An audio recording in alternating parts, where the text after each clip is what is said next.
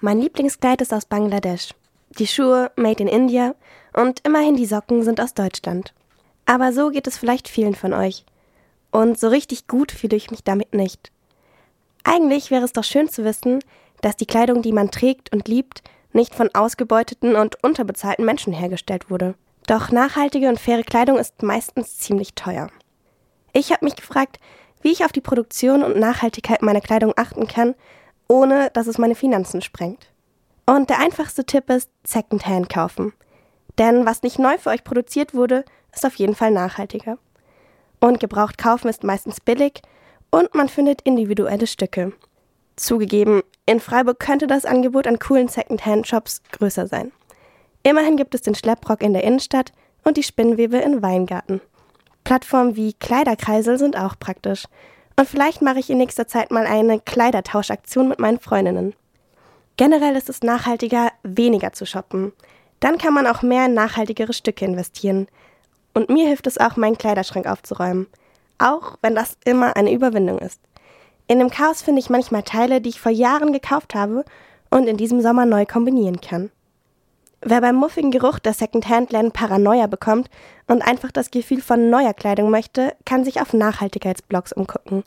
Blogs wie Justine Calm and Went Vegan oder Utopia zeigen ihre Lieblingsmarken, die nachhaltig und unter guten Bedingungen produzieren.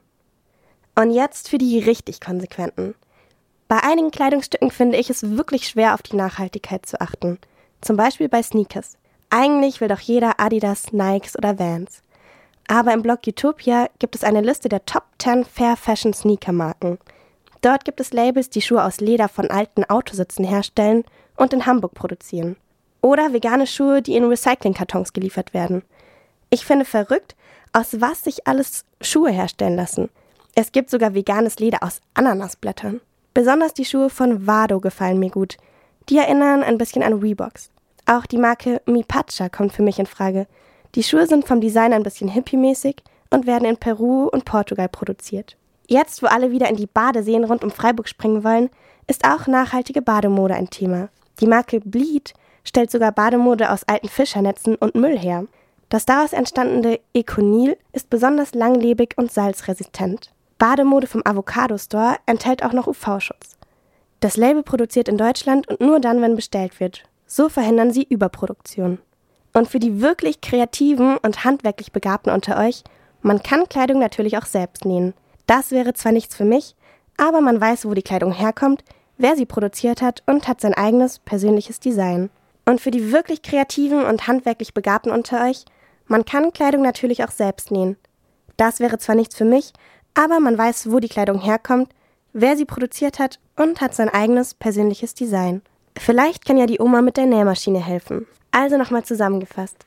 Der Kleiderschrank wird nachhaltiger, wenn ihr weniger shoppen geht, Secondhand oder von nachhaltigen Labels kauft und besonders Plattformen wie Utopia und andere Blogs helfen weiter. Beim Recherchieren habe ich gemerkt, es gibt doch viele schöne nachhaltige Alternativen, die gar nicht öko, sondern dafür ziemlich individuell oder einfach nach ganz normalen Klamotten aussehen. Kleider machen Leute und so kann man seine Kleider mit besserem Gewissen tragen.